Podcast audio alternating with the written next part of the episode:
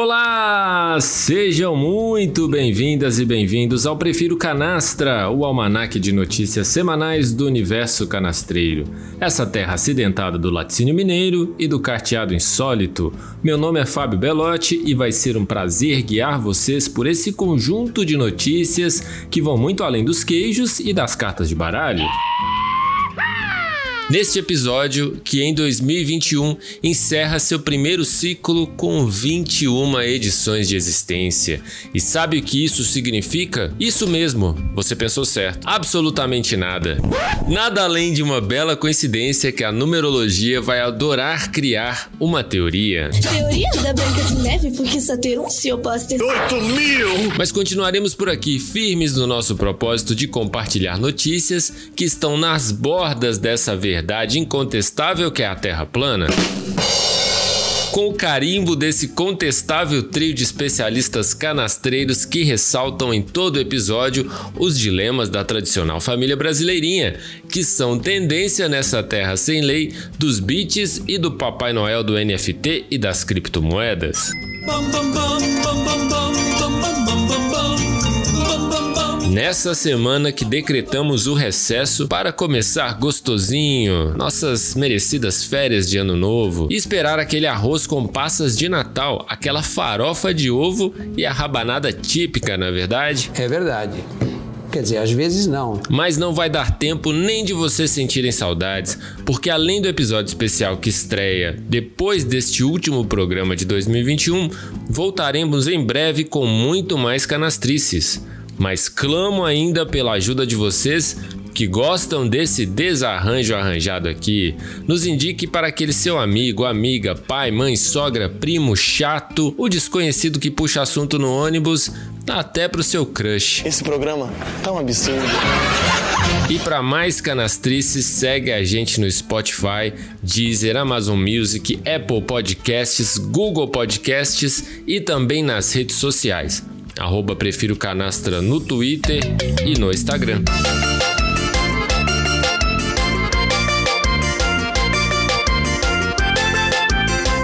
E este é o resumo do episódio gravado no dia 19 de dezembro de 2021. Chega mais!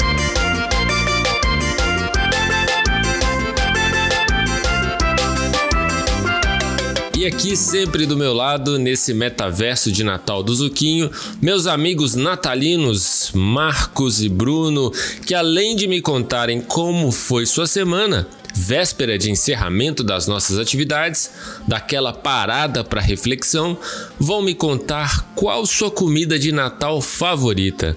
Começando por aquele que nem com febre diz não para um McLanche feliz. Bruno Teixeira, ele já riu, ele já sabia que era ele. Olá! Isso aí, bebê. É, a gente não pode dizer lanche para um, dizer não para um McLanche feliz, né? É, nem para um Mac, nem para um lanche, né? E nem para o miojo da turma da Mônica, nem nada. o lanche é. sempre vai ser feliz. Cara, é muito difícil essa pergunta sua aí, falar qual a comida que mais gosta no Natal complicado, são muitas as opções, né? Mas aquele tradicional pernilzinho, cara, feito ali com suco de laranja, né? Opa, ou abacaxi também, né? Tem gente que gosta de cara, fazer com abacaxi. Sim. É sensacional, principalmente ali os primeiros cortes, né? Depois ele vai ficando meio seco. Mas os primeiros cortes ali que tem aquela aquela pequena camadinha de gordura é sensacional. Só de falar já, já dá água na boca. É, podia, a gente podia fazer isso mais vezes, né, ao longo do ano, porque realmente é, é, um, é um Natal, prato né? gostoso, né? Pois é. E assado, assim, aqui é, na casa da minha mãe é mais comum ela fazer com abacaxi. Acho que com laranja eu nunca comi, viu, Bruno? Mas deve ficar bom também. Fica bom também. Com abacaxi também é uma delícia. É, muito bom. bom. Marcos Paulo ali já, já tá reprovando, não sei o que, tá gesticulando ali. Ele hoje tá com a camisa PT mais uma vez, né? Com duas figuras ali nuas na, na frente. Sabia? Comunista. Ó, Comunista do inferno! Deixa eu falar da minha semana aqui que eu esqueci. Minha semana foi boa, sem novidades. A não ser que, desde aquele dia que eu falei da Mafalda, eu tenho observado e nunca mais ela apresentou sangue no xixi, então nem precisa gastar dinheiro com o exame. ela tá viva, alegre, retumbante ali para um lado e para o outro, andando corcunda torta do velhice, mas tá. Viva. Mafalda, viva Mafalda. Viva Mafalda. Mafalda é uma cachorrinha muito carismática, viu, Bruno? Foi uma É. cachorrinha, a cachorrinha mais carismática que eu já conheci, eu acho, Mafalda. Que bom, vem visitar ela aqui antes dela falecer, que não tá longe não. Pode deixar. É. Bom, é, então, é, resumindo a semana Maravigold, agora eu vou pala- passar a palavra pro meu amigo Marcos, que pode ser novidade pra você, Fábio, e talvez o Marcos também não lembre. Mas eu, eu já filei uma ceia de Natal na casa da mãe dele. Você lembra disso, Marcos? É, não ô, lembro. você- Ô, Fábio, agora eu vou te contar a novidade, né? Eu cheguei na Ah. casa da mãe do Marcos e a Márcia, a irmã dele, teve que me receber e ficar fazendo sala pra mim até o Marcos chegar, porque é óbvio que ele chegou atrasado, né? Com duas horas de atraso, como sempre. Caramba. Por que, que você, lá, que você Marcos. tava fazendo lá em casa? Só pra, só pra tirar Ué, fui lá te visitar, cara. Você veio no Natal, como é de costume, pensei, vou lá visitar o Marcos, a família dele, ver ele. Aí ele Ah. falou, pode ir que eu vou chegar lá tal hora. Aí eu cheguei lá 8 da noite e ele chegou 10. É brincadeira. Ah, não, eu já tava em Típico. Campinas, né, então, né? Ah, eu não sei. Eu sei que, só sei que foi assim. É igual Chicó. Eu não morava É, como lá, diz mas- o Chicó, Ah, não, exatamente. bem.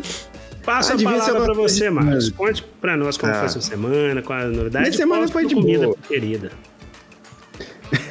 Minha semana foi de boa, não teve nada assim especial, na verdade. Ah, não, eu rece- é, não, não aconteceu nada, não. Eu tava querendo achar alguma coisa especial, mas a verdade é que não teve nada. Tô aqui trancado dentro de casa trabalhando, é basicamente isso. Mas minha comida preferida, eu só tava reprovando porque, gente, nós já estamos aí no século XXI já, indo pro ano 2021, coisa do Vai futuro. criticar porque comeu um porquinho, porque É, o Bruno gosta de comer um porquinho. exatamente. E lá vem. Exatamente, nós estamos aqui em 2021, cara. Olha só. Já, já era a época dos carros voadores e tudo mais, futuro, e a galera tá comendo porco ainda até hoje. Ah, não, para com isso, Bruno. Vamos É. cortar Não, mas aí, ó. é- eu consigo entender seu ponto de vista. Eu tenho dificuldade, muita dificuldade com carne, sabe? Eu acho que eu não, não gostaria de eliminar o consumo, mas gostaria de reduzir. Você é vegetariano, vegano? O que você é, Marcos? Conta Não, eu, eu, eu sou flexitariano. Não, eu legal, como- excelente. Só- Excelente, acabou de inventar. Excelente. Não, Não, tá bem, porque- não. Vocês estão. Google aí, Google aí. O Bruno, assim, é uma pessoa. Sabe o que eu faço? Eu faço o máximo que eu puder pra não comer carne. Pra Mas se eu tiver numa situação onde eu não consigo evitar, aí eu não vou fazer, ah, vou dar piti e falar que não vou comer, Claro. entendeu? Aí você come pouco. como. Como É, sim.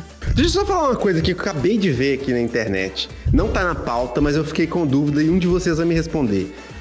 É, o Ronaldinho, o Ronaldo Fenômeno, comprou o Cruzeiro, é isso mesmo? Ô, Marcos, o cara pagou. Eu, eu- tá todo mundo, a torcida cruzeirense tá comemorando. Eu sou cruzeirense, eu não consigo entender como é que o cara vai tirar leite de pedra, porque ele pagou 400 milhões por 90% do clube, sendo que o clube tem uma dívida de 700 milhões. Então eu não sei Uhum. o que, que ele vai fazer, mas comprou 90% do clube por 400 milhões. É claro que deve ter mais gente com ele, ele deve ter comprado sozinho, mas é isso aí. Eu, eu fico assim, nossa, o Cruzeiro desceu ao, a- a prof- Ah. às profundezas do inferno, né? Não, e, e o que é verdade. Isso é um o meu medo é descer ainda mais, né? É descer ainda Nossa, mais. velho. Porque o cara, é o que eu tô falando. O cara pagou, então, por 90% do clube, ele tá pagando 1 bilhão, vírgula 1. 1,1 bilhão. Por De 90. reais. Não, mas Ah, foi 400, 400 milhões, milhões. de dólares? Não sei, Fábio. Não, eu acho que foi de reais, Bruno. Deve ser reais. 400 Não, não, não é isso que eu tô falando. Eu tô falando que ele assumiu a dívida de 700 milhões. Ah, entendi. Então, É, é. Ai, ai, olha. o meu medo é, é que é o promover. patrimônio do Cruzeiro? Pois é. Se o Não, Cruzeiro não fosse chega. liquidado, ele conseguia pagar a dívida? Não, não consegui. É, Patrimônio entendi. deve ser tipo 200 milhões. É, Só? achei uma notícia É. curiosa também, viu? Pois é, Achei o meu medo, sabe qual que essa é? O cara pegar essa, essa, né, o nome dele e tudo, convocar alguns jogadores e tal, fazer bastante jogo aí, pegar a arrecadação e depois deixar o time mais falido ainda. É, É, não é é, porque mas- é, acho que mas a, o- a torcida também ela eh, se encanta no primeiro momento por causa da história do Ronaldo Fenômeno no Cruzeiro. Mas, cara, continua sendo um boleiro, né? Tudo bem que ele tem um Exatamente. time lá também na Espanha não sei o que e Foi tal. rebaixado, né? É que foi rebaixado, inclusive. Mas eu acho que isso não é credencial para o cara saber gerenciar um time de futebol, né? Enfim. Não, só, só, só pra terminar aqui, eu, tenho dois pontos. Primeiro, o, o patrimônio do Cruzeiro talvez não vale 400 milhões, patrimônio físico, mas a marca vale. Entendeu? Sim, o Cruzeiro é, tem o 8 patrimônio mais a marca deve valer os 400 milhões. Beleza. Ah, será que vale? Eu acho que vale mais. Eh, A marca do Cruzeiro é uma marca conhecida internacionalmente. Até que na Europa aqui você vê gente com camisa do Cruzeiro, vende nas lojas e tudo Os mais. Não é um negócio assim. É brasileiro também, mas vende em loja. Mais que o Atlético, tá? Que merda, hein? Sabia não? Você tá rindo aí, vem aqui pra você ver. Ah, Não tá tem bom, camisa né? Tá Atlético. bom. Ah, não, isso é verdade. O Atlético, É. mundialmente, ele é tão conhecido como o rock progressivo italiano. Assim, tipo, é um programa esportivo isso aqui agora? É? Assim, tipo, é exatamente, Total, é. entendeu? Não, tipo, não, você é tá, zero à é, esquerda. tá, o não, Cruzeiro que tem isso, um. imagina. Se você for- pode perguntar estrangeiro, o pessoal conhece alguns times do Brasil: Cruzeiro, São Paulo, é, Flamengo Santos e. Corinthians. E o Santos de Pelé, alguns. É isso que. Quando sabem, né? Quando não sabem mais do que o Flamengo, Isso é é, um verdade, desses isso é. É. É. O Palmeiras também, Palmeiras também, obviamente. Mas assim, de resto, acabou. Concluiu, Então, Marcos. Concluiu, então. Tá muito chato esse Ah. assunto. Vou fazer igual o Marcos aquele dia. Só ficou falando de Atlético, Atlético, Atlético, Atlético. Ah, cara. Que Você tá. Tá muito chato esse assunto. Vamos Então passar Exato. vamos ver, vamos ver, vamos passar. é. já, já ficou como sendo a primeira notícia do programa. Ô, ô, Marcos, agora pergunta pro Fábio como é que foi a semana dele, cara. Ele Como que é tá que foi essa semana? Ah, esqueci. Você viu a regata de dele? Que gracinha. Tem, tem vários bichos, cara, minha gata. Tem girafa, Ah, tem uma girafa meu, ali. é muito fofinho. tem avestruz. É uma gracinha. Tem um gnu. Como é que foi sua semana, Fábio? Eu esqueci, fiquei chocado. A minha semana, vou começar com aquele meme aqui que diz: Na época do Lula, dezembro era com sol. Porque aqui tá chovendo pra caramba, né? Um dezembro esquisito, no Rio também. Bem esquisito. Mas a sensação foi que chegou o primeiro dia letivo de trabalho de 2000 de 2022, mas não chegou às 18 horas de sexta-feira do dia 17 de dezembro. Foi quando o meu recesso começou, né? Foi suado, foi custoso, mas chegou. E aí depois a gerência lá do, do que eu trabalho, né? Aquela foi festejar naquela famosa festa da firma, sabe? Assim, é, a empresa que eu trabalho não, não teve, sempre tem, geralmente tem uma festa assim para encerrar os trabalhos no ano, mas dessa vez não teve por causa de pandemia e tal, para não ter aglomeração na própria Ah, empresa. Mas a gente foi assim, as pessoas que trabalham comigo na Eu, eu Dentro imagino da essas cultura festas assim, da cultura, né? Da, da arte, né, Marcos? Só Não, gente super bonita normal, e festa Nossa. normais. É, Mas como sendo diria o Weintraub, né? É uma bal, bal, como é que é? Baderna? Foi uma Ah, ba- tá, balbúrdia? realmente Não, foi não. uma balbúrdia. Que Porque sério? sabe o que, que a gente levou, cara? Sabe o que, que a gente levou? A gente alugou um karaokê. E levou o karaokê pra um lugar lá no Rio que chama Ilha da Gigóia, que é ali na Barra da Tijuca. Não sei se vocês já ouviram falar, mas vocês podem dar um Google aí também. É um lugar super gostoso que fica ali na Barra de Tijuca. Você tem que pegar um barco e atravessar, assim, tipo uns 10 minutinhos de barco. Você chega nos lugares da Ilha da Gigóia. A gente alugou esse espaço, alugou não, né? É um bar que funciona, mas a gente fechou o bar, levou o karaokê pra lá e a galera foi. Então foi super divertido, assim. Cantei Tieta do Luiz Caldas, achando que era a Tieta do Caetano Veloso. Me dei muito mal. Que são músicas bem diferentes, inclusive. Mas fechamos aqui com chave de ouro, sem deixar de fazer uma pergunta pro Marcos. Quero fazer uma Opa! pergunta pro Marcos agora na minha finalização, Marcos. E o Galo, hein? O Galo ganhou. Velho.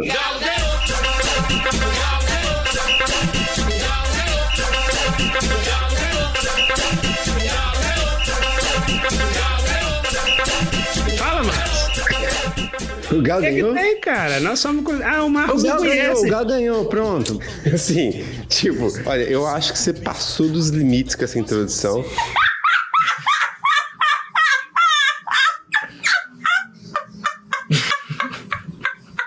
Pronto, o Galo ganhou. Pronto, o Galo ganhou. Pronto, o Galo ganhou. Pronto, o Galo ganhou. Destaque também pro Galo, completando seu triplete alvinegro com mais um bi, dessa vez da Copa do Brasil. Pica eles, Galo! Ah, o Atlético ganhou a Copa do Brasil também? Ganhou também. Ganhou, ué. É, ué. Ganhou a Tríplice Coroa? É, ué. Sério? É, só que não é tríplice coroa, é Agora- triplete alvinegra. A pergunta que não sai dos programas de esporte, né? Qual o clube, qual o maior time? O Galo de 2021 ou o Cruzeiro de 2003? Aquelas perguntas que nunca serão respondidas e tal. É. Pergunta Ai, Mas continua a mesma coisa, desastre, Marco. não. O Galo não tem tri, só tem bi. Não, eu Cara, quero ver quando olha, eu tiver parabéns, tri aí que não, vocês eu vão não falar sabia. o quê? Aí Pelo não tem amor de tetra. Deus.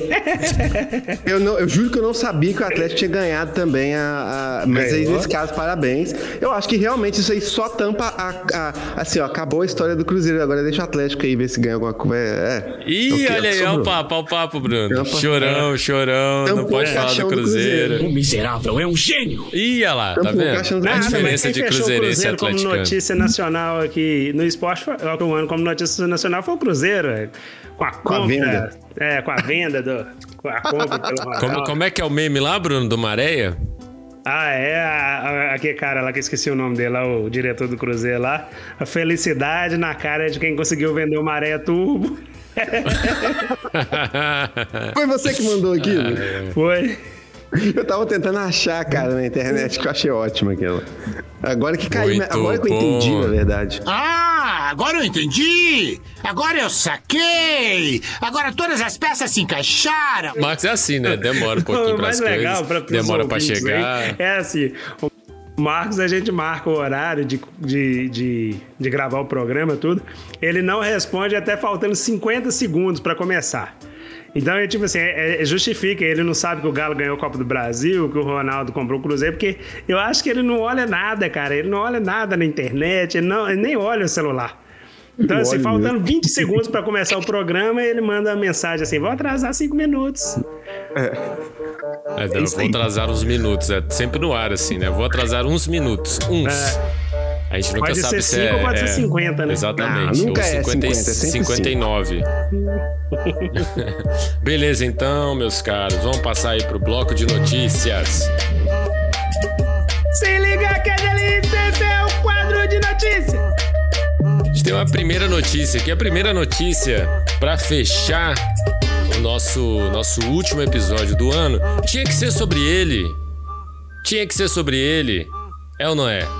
É. Lula É. é o que vai salvar a gente em 2022, será? Tá próximo disso, hein? Por quê? O que que diz a pesquisa Data Foda-se aponta que Lula venceria a eleição presidencial no primeiro turno. Olha aí. Esse instituto famosíssimo que a gente conhece, respeitável até a página 2, divulgou uma nova pesquisa sobre a intenção de voto para a eleição presidencial de 22. A margem de erro, como sempre, de todos já sabem, é de dois pontos para mais ou para menos. E segundo o Instituto, se a votação fosse nessa quinta-feira que passou, dia 16, o presidente Luiz Inácio Lula da Silva, do PT, venceria no primeiro turno. Olha aí. No Vai primeiro turno, ele vai já dar. levava. Lula tem 48%, né, na segunda pesquisa aí do Datafolha. Com a margem de erro, né, de 46 a 50%, então, olha só, quase metade. E quem tá no páreo é Jair Bolsonaro do PL, né, agora do PL, com 22%. Com a margem de erro fica de 20 entre 20 e 24. Sérgio Moro, o pato aí aparecendo pelo Podemos com 9%, né, com a margem de 7 a 11%. E Cirão da Massa, do PDT, de 7 a 5%, não, quer dizer, 7% de 5 a 9% com a margem de erro. E o calcinha apertada, sabe quem é o calcinha apertada? Dodória, Dodória. Dodória, Dodória. Do PSDB com 4%. Com a margem de erro fica entre 2% e 6%. Disseram que votariam em branco, anulariam ou votariam em nenhum ou não votariam em nenhum desses candidatos 8%. Não sabem 2%. Então a gente tem 10% aí, diferente, não sei se vocês lembram daquela eleição de 2018, em que e dessa última também, né, para prefeitura, que as margens de erro assim e pessoas que não sabiam em quem votar, a margem de erro. É, pessoas que não que anulariam, votariam em branco ou não sabiam quem iam votar, era muito grande assim. Então a gente já tem aqui as pessoas praticamente definindo aqui em quem vão votar e esses números aqui são normais assim para algumas eleições, né? De de 8% aí de pessoas que votariam branco ou nulo. A pesquisa ainda traz um cenário mais amplo, com um número maior de nomes como Simone Tebet, Rodrigo Pacheco, Aldo Rebelo, Felipe Dávila, mas que também, mesmo se a gente pega esses números, o Lula aparece com 47%, leva ainda na, na, no primeiro turno, por isso que a gente não vai falar muito deles aqui, porque tem cenário. Tem alguns cenários é, levando em consideração esses outros candidatos, mas que os números não são representativos para o que a gente quer dizer. Então a gente já vai pular essa parte. O Datafolha ouviu 3.666, 666, o que quer dizer isso? Eleitores em 191 municípios de todo o país, de segunda-feira 13 até quinta-feira 16. É, não sei se vocês querem comentar, mas existe, tem mais um bônus aqui, que de acordo com a matéria da Carta Capital, a pesquisa IPEC, divulgada nessa, terça-feira, dia 14, que mostra que o ex-presidente Lula, né, podemos considerar já, será? Presidente? Na liderança da eleição de 2022, revela que a maior parte dos eleitores arrependidos, olha aí, bolsomínios arrependidos do presidente Jair Bolsonaro votará no petista no que vem. Olha só, essa, essa notícia para mim foi muito surpreendente. De acordo com o levantamento entre os que disseram ter votado no atual presidente na última eleição, 45% manifestam intenção de votar novamente nele, enquanto 55% citam outras opções. 22% dizem hoje pretender votar no Lula e 10% mostram preferência pelo Pato Sérgio Moro. O ex-presidente tem 57% das intenções de voto entre os eleitores com renda de até um salário mínimo e chega a 63% no Nordeste. Bolsonaro ainda vai bem entre os evangélicos. O presidente tem 33% das eleições de, das intenções de voto e fica em situação de empate técnico com Lula, hein? Entre os evangélicos também. É, o que eu achei bem surpreendente, o Bruno pode comentar mais. Mas é isso, meus caros. O que vocês acharam aí das pesquisas e desses novos cenários políticos que se apresentam para 2022? Marcos, deixa eu comentar primeiro aqui que eu tenho é, umas observações. Primeiro, em relação ao Ciro e o Marreco de Curitiba. O Ciro, cara, é um cara que eu até acho capacitado e tal, mas assim, é, é cada vez mais, né? A gente tem a extrema direita votando no Bolsonaro e tal. E o Ciro tá ali querendo de centro-esquerda, mas com aquele autoritarismo parecido com o Bolsonaro. Então aí levou uma naba que o Moro conseguiu ultrapassar ele, ele que sempre fica em terceiro ali, dessa vez perdeu o lugar pro Moro. Bacana. Interessante Ô Bruno, também... rapidão assim sobre o Ciro, porque essa semana teve uma operação da Polícia Federal Sim. na casa dele, né? Então Sim. eu acho que isso aí é, pegou mal assim entre os eleitores. Claro que não para todos, porque sabe que aquilo ali é uma armação. Como o Ciro colocou, né? Colocou bem, é, o Lula o saiu em defesa dele. Obviamente isso aí tá arquitetado, né? Claro. É, justamente para ver se Bolsonaro consegue pegar os votos essa, esses eleitores aí do Ciro. Sim. Mas, enfim, é, eu acho que ainda cai um pouco esse número do Ciro, viu? Você acha que diminui, né? Eu acho.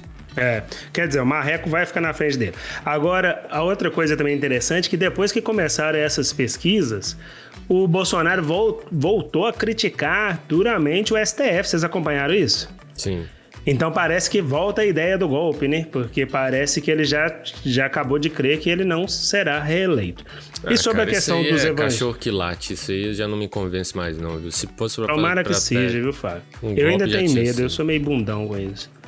Agora, sobre o, o, finalzinho que você falou sobre os evangélicos, ô, ô, Fábio, eu costumo chamar de os crentes com U, saca? Porque a galera ali do Bolsonaro ali é a galera, galera fanática. É aquela galera que acredita no fake news, que tá com viseira e não consegue enxergar mais nada, infelizmente. E aí, o, os evangélicos estarem divididos entre Bolsonaro e Lula, eu fico muito feliz, porque, tipo assim, é, aqui em casa, eu, minha mãe, é, minha irmã, somos evangélicos e somos Lula nesse, nesse tipo de situação. Temos críticas ao PT e somos Lula. Então dá para ver que tem, realmente, tem muita gente aí que consegue enxergar a diferença, graças a Deus. E só para finalizar, passar a palavra para o Marcos. Por incrível que pareça, na última eleição, eu acho que o Lula ele representa muito mais do que o PT. Porque na, na última eleição, eu conheço duas pessoas que votariam no Lula, garantidamente votariam no Lula, e votaram incrivelmente no Bolsonaro, não votaram no Haddad. Boa observação, Bruno. Não, é- Interessantíssimo. Então vamos lá, vamos passar para frente. Agora a gente vai falar sobre as ferrovias privadas no Brasil. O que, que a gente Ah. tem sobre esse aspecto aí? Isso aí. Então, galera, parece aí que é uma decisão assertiva aí do governo Bolsonaro. Depois de mais de 100 anos, o governo autoriza novamente construções de ferrovias pelo setor privado. Essa matéria é do Clique Petróleo e Gás, CPG. É, 10 estados serão cruzados por 3,5 mil quilômetros de ferrovia. Hoje o Brasil conta com uma malha é, ferroviária de 29,3 mil quilômetros, que foi construída a maior parte pelo setor privado no século XIX. E a retomada desses moldes público-privado, parceria público-privada, que empolga, porque hoje as ferrovias são responsáveis por 20% do transporte de carga no país. Com essa, esse tipo de privatização, espera-se que ultrapasse 40% eh, do transporte de cargas, que seria uma bela alternativa aos caminhões, né? A malha viária aí, que vira e mexe a gente está tendo greve, insatisfação, e sem falar a questão do trânsito também, danificação de asfalto. Bom, é... Duas, duas dicas aqui. É, quem tiver interesse, vale a pena ler sobre a Estrada de Ferro Madeira Mamoré, que foi a última estrada, grande estrada de ferro criada no Brasil, que foi aí no, no molde público-privado. E será, Marcos, que o Brasil volta a ser um país ferroviário como na época do Barão de Mauá? Só um detalhe aqui. Da outra, outra observação é que o sucateamento de ferrovias começou na era JK, quando ele começou a investir grande aí na, na malha viária, aí, optando pelos caminhões. Então é isso aí, vale a pena ler também, procurar saber sobre o Barão de Mauá, que é um cara que eu sou fã dele. Até porque É, foi o eu- JK que trouxe a- a- as- essas empresas de, de- de au- automobilísticas para cá, né? Ford, algumas outras pro Brasil. Então ele realmente tinha que incentivar, né? Porque sem, sem rodovia não, Não tinha, tinha como. Mas eu, eu acho uma grande bobagem, cara. Era uma época que dava para ter investido pesadíssimo, assim, em construção de ferrovia. Mas, infelizmente, Cada coisa no seu momento, né? Eu acho que, beleza, queria construir as rodovias, é importante sim. É importante ter as indústrias, a indústria de automobilística no país, legal. Mas não faz sentido econômico, ecológico, você ficar transportando num país do tamanho do Brasil carga via caminhão. Não né? faz sentido. Não faz sentido. Não faz sentido. E assim, isso criou uma vulnerabilidade no sistema brasileiro, né, de né? transporte brasileiro como um todo. Exatamente. Chega um caminhoneiro, um, Zé Trovão maluco, e, e fala que os caminhoneiros têm que parar, você tem ali, você para todo o transporte no Brasil, não tem alternativa. E a gente fica na mão disso. Então. Fora que é muito, do ponto de vista energético, é muito menos eficiente, né? Polui muito mais, você consegue, você suja muito mais é, usando o transporte Ah. caminhoneiro do que de caminhão do que Agora, existe É, uma preocupação também, Marcos, que você trouxe aí, que é com o meio ambiente, né? Sim, sim, esse é o ponto, né? Geralmente, quando o pessoal constrói estrada e rodovia ou, ou, ou ferrovias, né? Dependendo de onde forem construídas, se elas forem na- em zonas de, de, de expansão agrícola, isso significa desmatamento. Então, é, tem que ser acoplado, tem que ser né, pensado de forma a, a, a- a olhar essas questões ambientais junto. E a gente sabe que é um fraco do governo, e esse que me preocupa, É. né?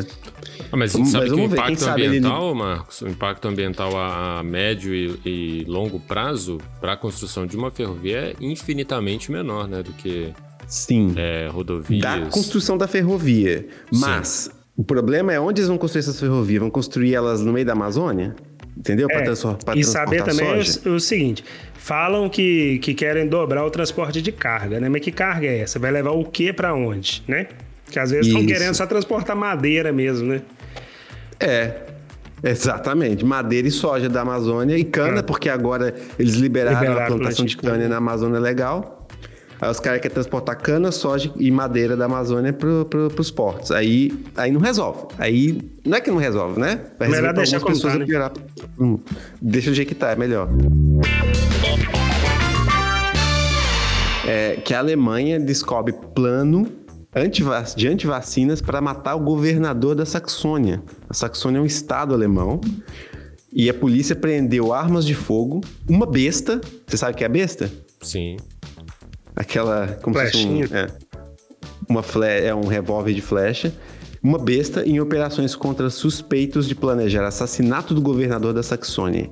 E é isso na Saxônia, que é um estado no sul da Alemanha. Em Berlim, políticos recebem cartas de supostos negacionistas com ameaças e pedaços de carne. Olha que loucura, mano. Então vamos lá. A operação policial ocorreu após a infiltração de jornalistas do canal ZDF em um grupo antivacina no Telegram. Nele eram postadas o que seriam ameaças de morte contra políticos. Os repórteres revelaram que o grupo chamado Dresden Offline Vernetzung, que significa Rede Offline de Dresden, eu achei esse nome assim super fantástico, porque é um grupo online que se chama Rede Offline de Dresden. Você vê o nível da galera que, que, que tá nesse tipo de coisa, né? Continha mensagens contra vacinas e também contra as atuais medidas de combate à pandemia na Saxônia. Os membros postavam mensagens de áudio convocando as pessoas a se oporem às medidas restritivas com força das armas, se necessário. Isso na Saxônia. Aqui em Berlim, vários políticos, jornalistas e instituições receberam cartas com ameaças por defenderem um projeto de vacinação obrigatória. Porque tem, tem esses antivax, o cara falou, não, então vamos obrigar a galera a se vacinar, né? E aí eles, que aconteceram? Eles receberam mensagens, é, mensagens foram enviadas para dezenas de políticos, incluindo os membros do Bundestag, né, que é o parlamento alemão, jornalistas de instituições, e esses envelopes tinham um pedaço de carne, é, tinha um papel alumínio. É, desculpa, pera, eu fui ver o Bruno falar besteira e fazer besteira, errei que eu tava falando aqui. Mas é, é, tinha um pedaço de carne embrulhados em papel alumínio e, e tinha as menções assim de que as carnes estavam contaminadas com Covid-19 19, e com Zyklon B, que é um gás usado, que foi usado, na verdade, por nazistas para exterminar os judeus, né? Aí o que acontece? O primeiro-ministro Olaf Schatz disse, abre aspas para ele, vamos ser claros, uma pequena minoria em nosso país se afastou da nossa sociedade, nossa democracia, nossa comunidade e nosso Estado.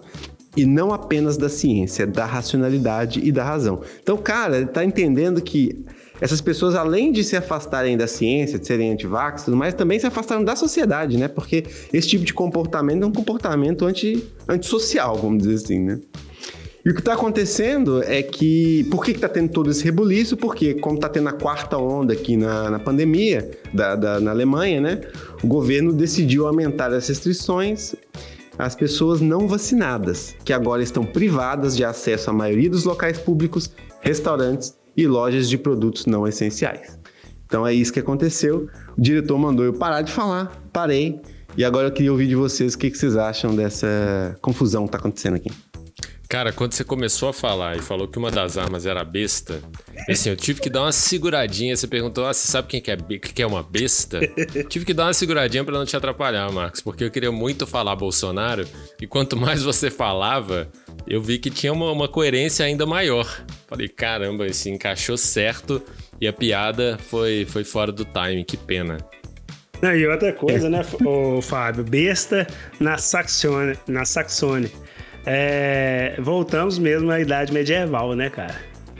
É, eu não sei se eles saíram, né? Se eles conseguiram verdade. sair nesses Eu lugares. acho que né, eles da não saíram. medieval. É, eu acho que a questão é mais essa aí. Mas tá feia a coisa aqui, viu?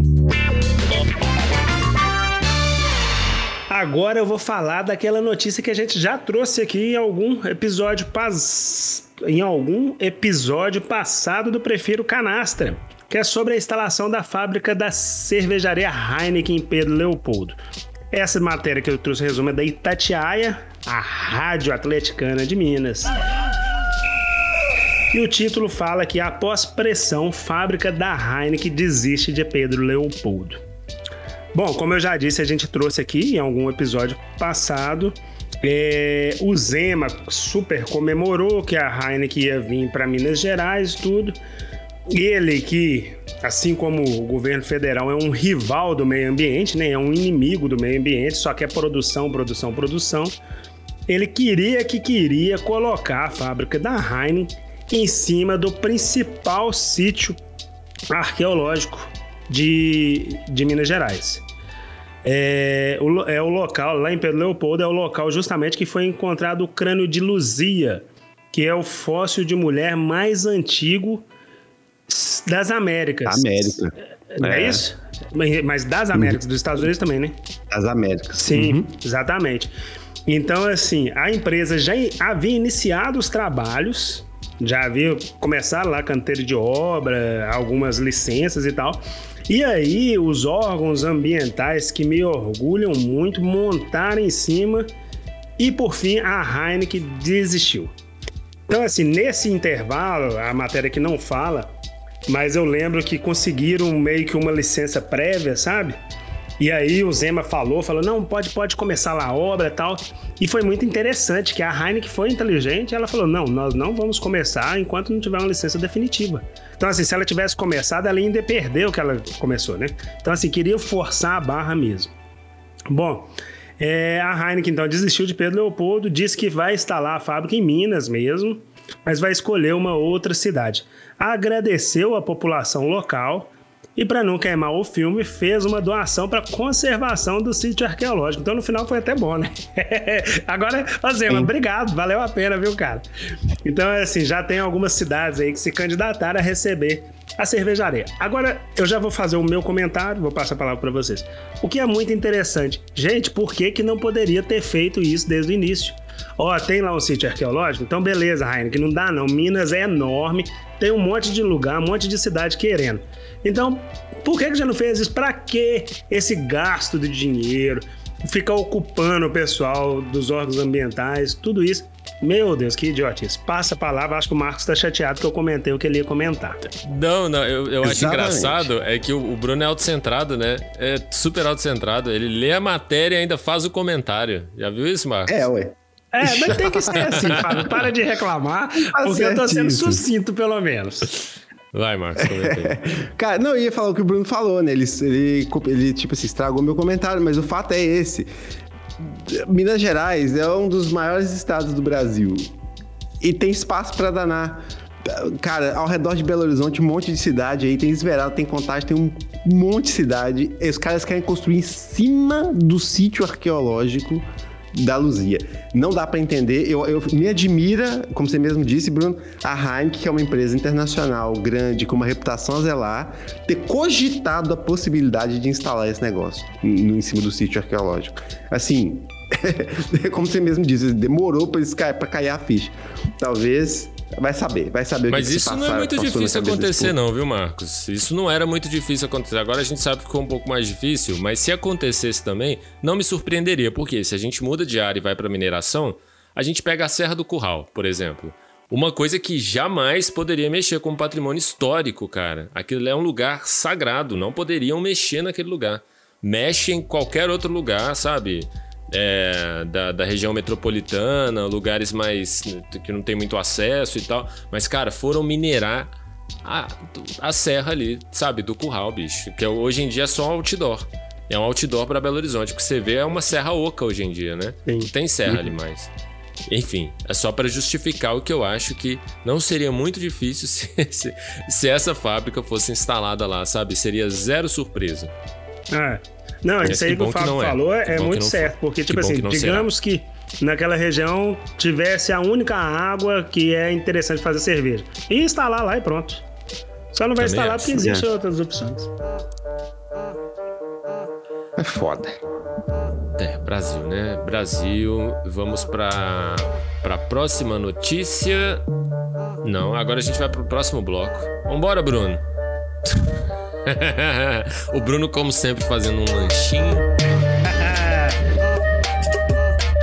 Mais rodada que a padaria, dedo no queijo e gritaria. Isso aqui, esse dedo no queijo de gritaria é curioso, assim, porque é, poderia ser outro bloco, mas a gente achou que fo- foi uma gritaria, assim, da semana, porque sempre, sempre que envolve essa figura, não vai deixar de ser gritaria, é ou não é, Marcos? O exterminador do certíssimo. passado, o que, que ele disse essa semana? Ripa todo mundo. Agora explica essa história aí do ripa, Marcos. Pois é, velho. É, assim, essa notícia, que na verdade não deixa de ser uma notícia, né? É, é, só assim, eu não vou nem falar muito do que aconteceu, porque o que aconteceu foi uma foi assim, eu ficar revoltado, é isso que aconteceu. Eu fiquei muito puto quando eu vi o comentário que o Bolsonaro fez em, uma, em um discurso para a FIEP, ou Fiesp, não é Fiep, Fiesp, não, o cara escreveu é, FIEP Fiesp. aqui, mas é Fiesp, né? Federação das Indústrias, é. é. Isso. Ele estava falando para a Fiesp, aquela da, da, da do pato lá da. Do pato, isso. Do pato é, amarelo. Do Paulo Scaff, e... né? É Federação das Indústrias isso. do Estado de São Paulo, assim. De São Paulo, exatamente. É. Na notícia aqui a pessoa digitou errado, colocou FIEP, mas é Fiesp. E o que acontece? Ele falou que durante a construção de uma das lojas do Luciano Hang, lá da Avan, eles encontraram, segundo ele, um pedaço de, azulejo. Aí o IFAM, que é o Instituto do Patrimônio Histórico Nacional, foi lá é, ver né, se aquilo ali tinha algum valor arqueológico. Aí eles pararam a obra para poder avaliar o, o, azulejo encontrado. Não sei se é um azulejo, não sei o que, que é. Às vezes é uma peça de cerâmica mais antiga, né? Provavelmente. Lá, provavelmente. É, é, é, claro é, que ele é chamar de azulejo, né, cara? Não dá para saber, Tem né? trato, né? Você vai esperar dele o quê? Que ele fala: Nossa, encontramos uma peça de cerâmica relevante com, né, para a história. Porra nenhuma, né? É.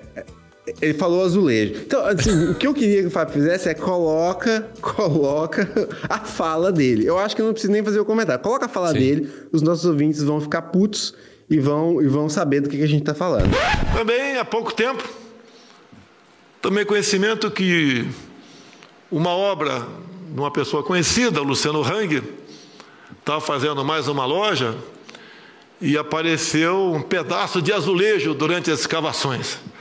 Chegou o IFAM e interditou a obra. Aí, liguei para o ministro da pasta, né? Que trem é esse? Né? Que eu não sou tão inteligente como meus ministros. É verdade. Quer dizer, às vezes não. O que, que é IFAM? Um PH, né? Explicaram para mim, tomei conhecimento, ripei todo mundo IFAM. Botei outro cara lá. O IFAM não é mais, não dá mais dor de cabeça pra gente. Eu sou seu esquema preferido. Eu sou seu esquema preferido. Não, o problema, sério, né? Fábio, que eu acho que é o que, que, que indigna todo mundo, é o orgulho de ser estúpido, né? O orgulho é. de ser ignorante. Nossa, Essa turminha, eles se orgulham dessa estupidez, dessa babaquice. Eles se acham os machões, os fora da lei. Nossa, mãe. Que, que tem que ter a última palavra, né? É. Não, pode ser, não é. pode ser um instituto igual o IFAM, né? O IFAM não tem credibilidade. Pra quê, né, cara? Tem é. técnicos lá que estudaram arqueologia, estudaram, é. assim, anos pra simplesmente chegar lá e um cara idiota, imbecil, chegar e falar: não, vai continuar a obra. Como assim? A coisa vai parar por causa de um pedaço de azulejo? Vão todos para casa daquele lugar que todo mundo já sabe que ele manda todo mundo. E bora com a obra aí. Né? Fábio, eu tenho uma pergunta. Assim. E se daqui, mas, sei lá, 500 anos, encontrassem o dente de louça do Marcos em uma obra? Essa obra deveria, deveriam parar a obra ou não? Ah, com certeza, né?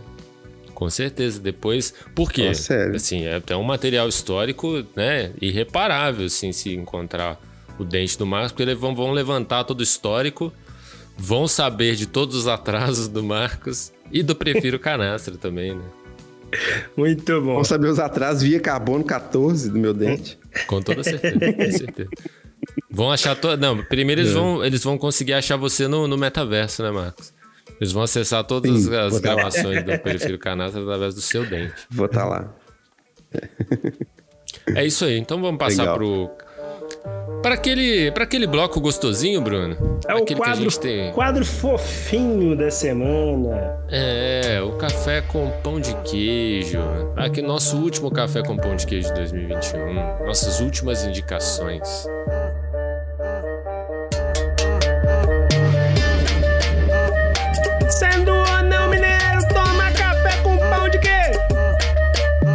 Café com pão de queijo, aquele quadro em que a gente faz as indicações da semana, não precisa ser exatamente da semana, mas que a gente acha que pode ser útil para vocês, nossas indicações aqui, tanto de cinema, tanto aí dos filmes do streaming, né? Pode ser música, pode ser conteúdo literário, enfim. Pode ser viagem, o Bruno sempre indica boas viagens por aqui. Começando com quem? Com o Bruno?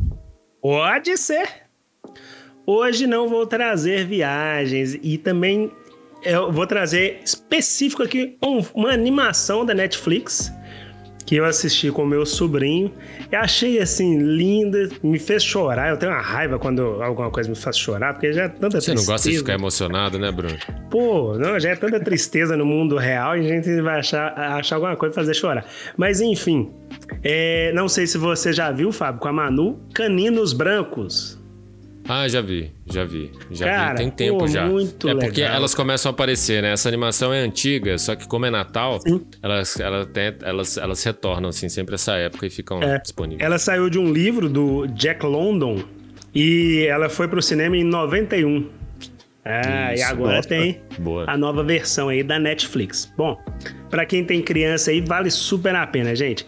Caninos Brancos traz a jornada de um cão-lobo que desde o nascimento nasceu lá sofridinho com a sua mãe é, dentro da selva. E aí chegou o inverno e aí mostra ele lá aquela né, situação dramática. Ele passou por três donos. E aí ele foi domesticado e a trama ela lida com diversos temas complexos sobre como um animal vê o mundo e o homem. É, na, na maior parte do filme é contada a narrativa sobre a, a- sobre a visão do, do cão, né? Ele, ele chega primeiro a uma tribo indígena em que é, o, o- a mãe dele é, tinha escapado do daquele plantel ali de animais que os, que os índios tinham para puxar trenó, tudo. Depois, infelizmente, ele vai para a propriedade de um homem mau, já na. O Marcos está mostrando a Magali ali, lindeza da Magali, Magali. De Natal. Magali de Natal. E aí ele vai para propriedade de um homem mau na cidade e depois é, ele vai para volta para mãos de, de pessoas boas. Então é isso. A história ainda traz um contexto bem específico, retratado também a corrida do ouro que aconteceu no, no Alasca, mais intensivamente no norte, ao final do século XIX. E foi ali que, por causa dessa corrida do ouro, as propriedades indígenas seriam vendidas e, infelizmente, a- o chefe da tribo teve que se desfazer desse cão lobo. Caninos Brancos é o nome do cão no, no filme. Então, gente, vou, acho que eu consegui falar aqui. Sempre sou criticado porque dou spoiler. Então, acho que eu consegui aqui falar sem dar spoiler e vai despertar curiosidade aí. Vale a pena, viu, galera? Boa, Bruno, boa. É, sem dar spoiler e sem, con- sem contar o filme inteiro, né? É, só metade que ele contou dessa vez. Obrigado, É. obrigado. Tô melhorando. Ó, tá, o meu é simples, é rápido. Eu vou recomendar três, três, eh, três programas, vamos dizer assim. É um programa que passou na Globo, chamado, ó, parece que tem dois anos, chamado Juntos a Magia Acontece. Foi um programa de Natal, especial de Natal, que foi inclusive financiado pela Coca-Cola, que tem foco na periferia. Então eles, eles contam a história do, papo- do, do Natal do ponto de vista das pessoas que vivem na periferia. Eles fizeram o primeiro, parece que fez bastante sucesso, a família Santos, se eu não me engano, que, que contava a história dessa família. E Acho que agora eles lembro. fizeram o Juntos a Magia Acontece 2, que vai sair agora, então eu acho que é uma boa. E o especial do Porta dos Fundos, que também todo ano tem. Sabia eu sou que fã. ia indicar isso, Marcos. Sabia. Eu sou fã número um do Porta dos Fundos e já saiu, mas assim, infelizmente, dessa vez, eles postaram o especial do Porta dos Fundos que se chama Especial Te Prego Lá Fora. Achei ótimo o nome. É, conta a história de Jesus na adolescência, na escola e tal. É uma animação. então ele na escola, assim, te- em vez de ser te pego lá fora, é te prego lá fora. E, e eles colocaram naquele Paramount Plus. É o nome do, do, do streaming, que ninguém tem. Então, assim, vai ser difícil ver. Mas, no Twitch, o Totoro postou um vídeo onde eles assistem o programa e vão comentando. Então, para quem não tiver acesso ao, ao Paramount Plus, pode ir no Twitch, que é grátis, naquela rede social, e procurar lá o canal do Totoro, onde ele, ele, ele postou o, comentário do vídeo. Eles escutam, você vai meio que ouvir os caras falar durante o vídeo também, atrapalha um pouco. Mas, para quem não tem acesso, é uma alternativa. Então vamos lá, deixa eu fazer a minha indicação aqui também, que vai ser rápida. É, dessa vez também não vai ser um filme, vai ser um podcast. Né? Estamos aqui num podcast, então eu queria encerrar o ano indicando um outro podcast para vocês, que é o Diálogos Audiovisuais. Já mandei para o Bruno e para o Marcos certa vez, que é um podcast que tive muitíssimo orgulho de participar, de desenvolver e de produzir esse ano, junto com um monte de gente super legal que trabalha comigo nos quatro cantos do, do país e que discutimos várias frentes da linguagem audiovisual. Então, para quem se interessa pela linguagem audiovisual, sempre com a presença ilustre de realizadoras e realizadores de obras audiovisuais que além de discutir a técnica, atravessam muitos assuntos pertinentes à contemporaneidade, né? Esse zeitgeist, zeitgeist que a gente fala aqui, que não podemos deixar passar esses assuntos. Então, sempre que é possível, mesmo ele embutido em conteúdos, a gente faz questão de levantar e discutir. Muitas abordagens que perpassaram sobre é, perpassaram temas sobre racismo, homofobia, conflitos políticos sociais, questões ambientais, o direito à terra e vários outros. Então a gente sempre pegava obras audiovisuais e discutia em cima delas o que elas traziam para a gente sobre esses temas. Então teve um que teve dois episódios assim que eu destaco, que um a gente conversou sobre o próprio podcast através de um filme de Alagoas que é o Tipoia e através de um podcast que chama uh, o Almanac Almanac do Jovem Fazendeiro, que é um ótimo, um, um, podcast super engraçado do Alexandre Nix, ele que escreve, mas não é ele que narra, que eu também deixo aí como, como indicação para vocês. O Almanac do Jovem Fazendeiro e um, esse é um, um dos episódios né, do Diálogos Audiovisuais que a gente pega esses dois conteúdos e discute e faz um episódio em cima disso. E um outro episódio que a gente discutiu sobre um game que foi produzido aqui em Minas Gerais, que chama Dandara, que pega a figura da Dandara. Não sei se vocês, vocês conhecem quem foi a figura de Dandara. Que é uma lenda, é um mistério, né? Não se sabe se é realmente factual, assim. Foi companheira de Zumbi dos Palmares. E aí é, teve uma galera aqui pequena, assim, um estúdio indie de Belo Horizonte que pegou, fez uma releitura de Dandara e transformou ela num jogo, num jogo de videogame com cara de Super Nintendo, né? Um retro game que fez muitíssimo sucesso, assim, ele saiu há uns 4, 3 anos atrás. Fez sucesso no mundo inteiro, foi lançado por, pela Hal Fury, quem saca de games sabe que é uma das maiores distribuidoras de jogos indies do mundo. Então, é, é um jogo que está aí, tem para todas as plataformas, tem para celular, tem para consoles, tem para computador. No celular, inclusive, é bem gostoso de jogar porque é, eu conversei com o João que é, da, que é dessa empresa que produziu Dandara, e eles começaram o desenvolvimento no celular. Então por isso que o, o game ele tem uma plataforma muito legal assim para se jogar no celular. Então a gente conversou dentro do diálogos audiovisuais sobre game, sobre o Dandara e sobre o Poder, que é um filme também que aborda sobre o racismo do Rio de Janeiro. Então fica aí, são 10 episódios que a gente discute, passa por várias técnicas do audiovisual, passa pelo podcast, passa pelo game, passa pela videoarte, passa pelo vídeo performance, passa por uma gama de, de, de técnicas e a gente vai discutindo e levantando essas temáticas. Fica aí então é, como indicação para vocês escutarem no recesso, nas férias, para quem gosta, para quem não gosta também, assim, acho que os temas são bem relevantes. Ah, e um detalhe: todos os filmes que a gente comenta nos diálogos audiovisuais, eles estão disponíveis no YouTube.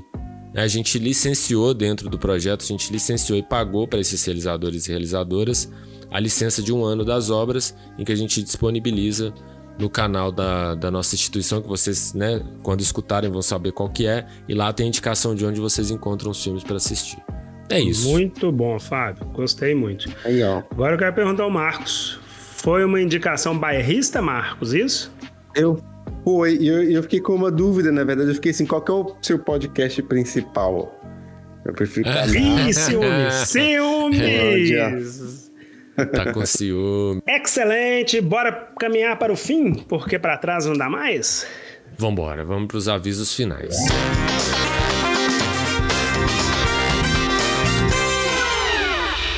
Mas eu queria fazer diferente nesses avisos finais e encerrar então com uma mensagem de final de ano.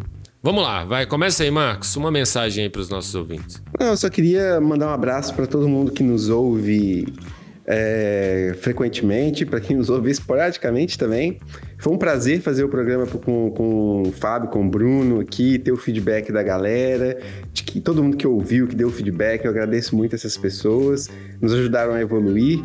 E eu só queria deixar uma mensagem otimista falando que a gente está sempre tentando melhorar e que ano que vem nosso podcast vai estar tá, assim, fantástico. Então continuem ouvindo e divulgando. E um abraço para todos, muitas, muitas felicidades no, no Natal e no Ano Novo. Até ano que vem. Boa, Marcos. Vai lá, Bruno. Feliz Natal e um próspero ano novo. Van sério? Ih, rapaz. Muito original. É sem Bom, graça faço das isso. palavras do, do Marcos a- as minhas. Eu acho que esse projeto que iniciamos esse ano aí foi maravilhoso, aproximando. É, aproximamos, né? Nós aqui, nós três, que ah, sempre fomos amigos, mas nessa correria louca do dia a dia, cada um para um lado. E agora nós nos reunimos aqui pelo menos uma vez por semana.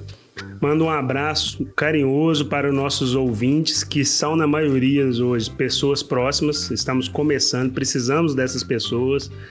Agradeço muito a, a confiança aí, o carinho. E desejo aí que ano que vem um novo ciclo, é, que tudo de melhor aconteça na vida de cada um. Um Feliz Natal aí, boas festas e um bom ano novo para todo mundo. Boa, Bruno. E eu começo agradecendo imensamente a todas as pessoas que apoiaram o Prefiro Canastra, seja ouvindo, curtindo, comentando e indicando. É uma satisfação muito grande quando os feedbacks chegam até nós, né? Quando vemos perguntas no nosso e-mail da ouvidoria, ou até mesmo quando nos contam as impressões que as pessoas têm sobre o podcast. A evolução que tivemos do episódio zero até aqui, que né, todo mundo deixa claro que foi gigante. Muito obrigado a todos e todas vocês. Que 2022 essa palavra canastreira chegue a mais e mais ouvintes, porque é isso que tem sentido, porque tem vocês aí do outro lado que nos escutam e trocam conosco. Muito bom! Bom, e como já falamos no episódio anterior, voltamos aqui para reforçar que vamos fazer um pequeno recesso por aqui e voltamos dia 17 de janeiro de 2022 com novidades no episódio, vejam vocês, número 22. É o primeiro episódio de 2022. Coincidência? Presságio? Ou são os bons ventos? Bom, tem, tomara que seja um bom presságio, né? E os bons ventos soprando. E é isso. É a ouvidoria do queijo. A gente está sempre disponível e sempre que vocês quiserem nos mandar e-mails, comentando, perguntando, questionando, trocando ideias, não é, Bruno? Para onde que eles mandam? Isso aí.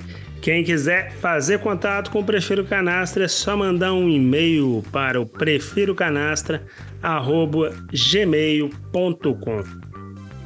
E se você também pode curtir o Prefiro Canastra nas redes sociais. No Twitter a gente está no arroba Prefiro Canastra e no Instagram também no arroba Prefiro Canastra. A gente também tem um site que é o prefirocanastra.wordpress.com em que, tá, em que você, se você não gostar muito de plataforma de podcast, né, tiver acesso mais facilitado aí ao, web, ao browser da internet, você pode ir lá também. Você pode ir lá no nosso site que os episódios atualizados vão estar disponíveis lá. Você pode escutar todos, inclusive, nossos canais de contato, que são o arroba marcospalves no Twitter, o Bruno tá no ccivil.gmail.com e eu tô no arroba Fábio Belotti no Twitter e no Café Videolab no YouTube.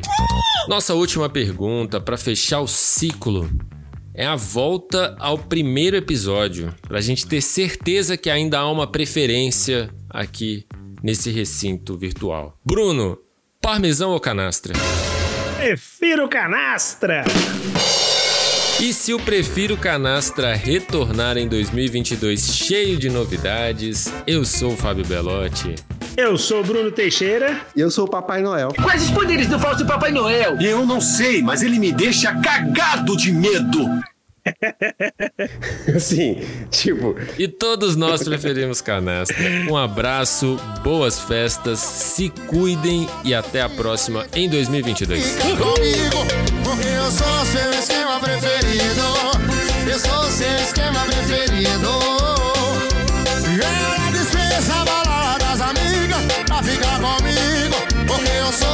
Esquema preferido.